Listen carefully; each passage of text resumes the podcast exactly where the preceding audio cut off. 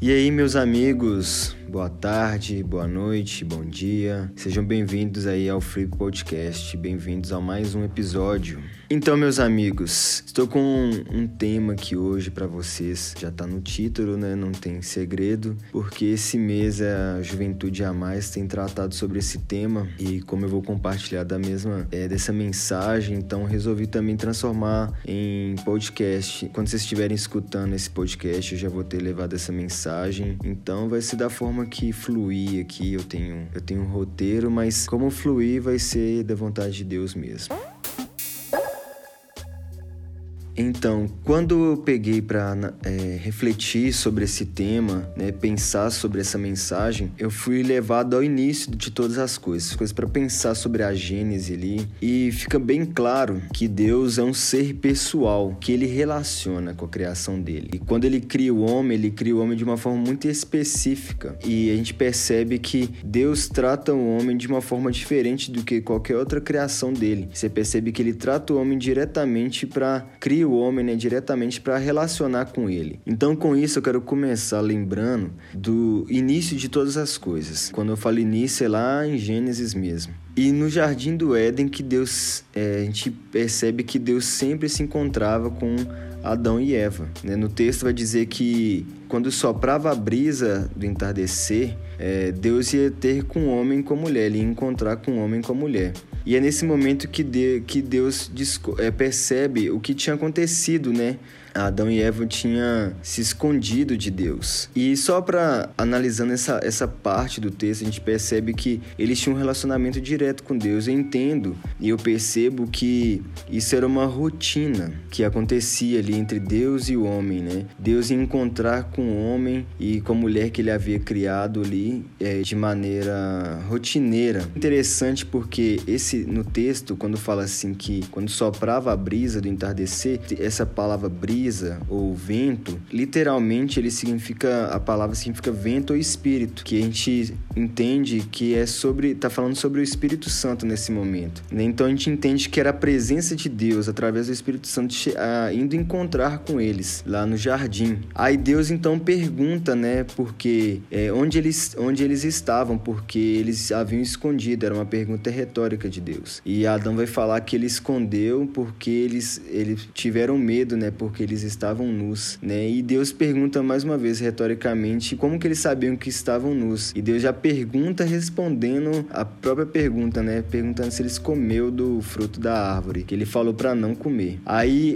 Adão e Eva com a atitude deles, eles tentam meio que mascarar, né, o pecado deles, a, ali a desobediência deles. E o que que eles fizeram através da desobediência? Eles tentam fugir da presença de Deus, né? Agora percebam que Deus sempre ia encontrar com eles. Deus ia de encontro com eles todos os dias. Percebe que a presença do Espírito Santo ia encontrar com eles. Então eles, eles disseram o seguinte: que quando escutou ele chegando, eles fugiram porque tiveram medo. A desobediência levou-eles a pecar e o pecado levou-eles a afastar da presença é, marcada com Deus, do encontro marcado com Deus. Aí nisso eles começam Adão e Eva, né, começam a acusar um ao outro. Adão culpa Eva. Então, eles, na tentativa de encobrir o pecado, eles acabam expondo tudo que eles estavam é, sentindo. Então, vocês percebem, a gente percebe naquele texto que, nesse, nessa parte do texto, que então a, a própria consciência deles então começa a, a os condenar. Então, gente, percebam nessa parte o seguinte: Deus, desde o início, relaciona com o homem. Antes da queda de Adão e Eva, né, Deus se relacionava diretamente com o homem. E a gente percebe ali o encontro com Deus através do Espírito Santo, através da presença dele. Então, logo depois dessa desobediência, né, vem a queda, né? E com a queda, Deus é, expulsa Adão e Eva. Aí Deus conversa, isso ainda no capítulo 3 de Gênesis. Deus vai colocar lá o querubins, né, na parte leste do jardim e a espada flamejante para que ninguém encontre o caminho até a árvore da vida. Então, é dessa forma que Deus então priva o seu relacionamento direto com ele. E aí a gente vai ver no decorrer da história que Deus começa a relacionar com o homem indiretamente. Então, através da, da, da nossa própria história da humanidade, a gente começa a ver então Deus escolhendo homens específicos para relacionar. É, recapitulando, Deus tinha um ambiente onde ele relacionava diretamente com o homem. Depois esse ambiente é perdido é, por causa do próprio homem, mas Deus então passa a restaurar isso, escolhendo homens específicos para relacionar diretamente. Então a gente vai ver ali que da própria linhagem de Adão, Deus vai escolher um povo para ele e através desse povo Deus vai restaurar todas as coisas. Né? Nesse momento a gente vê a soberania de Deus, o poder de Deus acima de qualquer situação. Não é como se tivesse pegado Deus de surpresa e feito com que ele pensasse: nossa, agora, agora eu tenho que fazer tudo. Na soberania de Deus, a gente percebe o quanto ele é poderoso, o quanto ele já tinha tudo planejado e, e nada fugia né, do controle de Deus. Então, com essa redenção, a gente vai conhecer então a obra de Cristo, né? a, a redenção vem através da obra de Cristo. E Cristo é descendente direto de Adão. De Adão vem Noé, de Noé, Abraão, Isaac, Jacó e Judá, até que chegue a Jesus. E Jesus vem para restaurar esse ambiente de mesa, né? Diretamente com o homem. Jesus restaura então o que a gente chama de mesa, onde a gente encontra com ele. Jesus é, restaura o ambiente de adoração, a intimidade com o Pai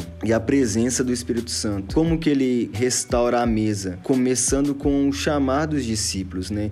Lá em Lucas, no capítulo 5, 5, a gente, a gente vai ver é, Jesus chamando os discípulos e os ensinando diretamente. Ele encontra ali com Pedro, primeiramente, e depois vai juntando todos os outros discípulos, né? Seus apóstolos. O ambiente de adoração, a gente percebe Jesus restaurando o ambiente de adoração quando ele conversa com a mulher samaritana. Essa história dá pra gente ler lá em João 4, né? E Jesus vai falar que agora a gente vai adorar a Deus em espírito e em verdade e em qualquer lugar e a intimidade com o Pai, né? Jesus é chamado de Emanuel, né, que significa Deus conosco, né? Deus que habita no meio de nós. Lá em Mateus 1, 23, Gabriel declara isso, né, falando que sobre Jesus, que ele será chamado Emanuel, ou seja, Deus que habita no meio de nós. Então a gente percebe já três coisas que vêm sendo restauradas com Jesus Cristo. A mesa, que é estarmos perto de, é, de Jesus, né? ouvindo dele diretamente, aprendendo dele diretamente. O ambiente de adoração, porque havia apenas um lugar para adorar, que era em Jerusalém,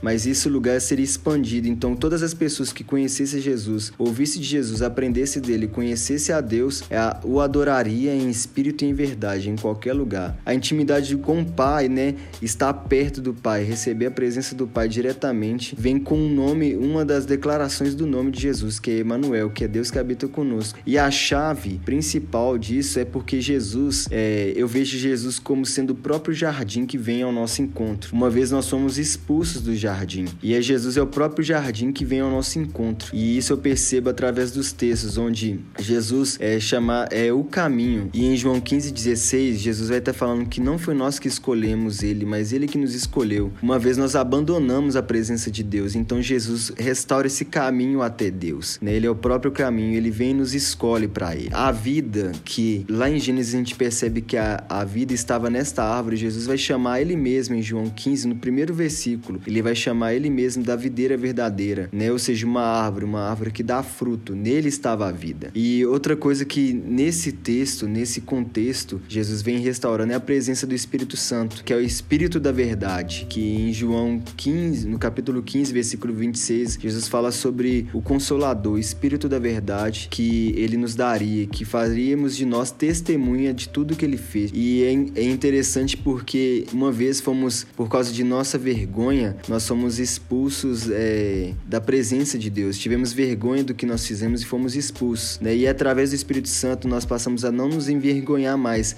mas é do Evangelho. Assim como Paulo fala lá no primeiro capítulo de Romanos, ele vai dizer que não me envergonho do Evangelho, porque a gente sabe que é através do Espírito Santo que é, cremos no, no Evangelho de Cristo, através do Espírito Santo, e dessa forma passamos a não nos envergonhar do Evangelho.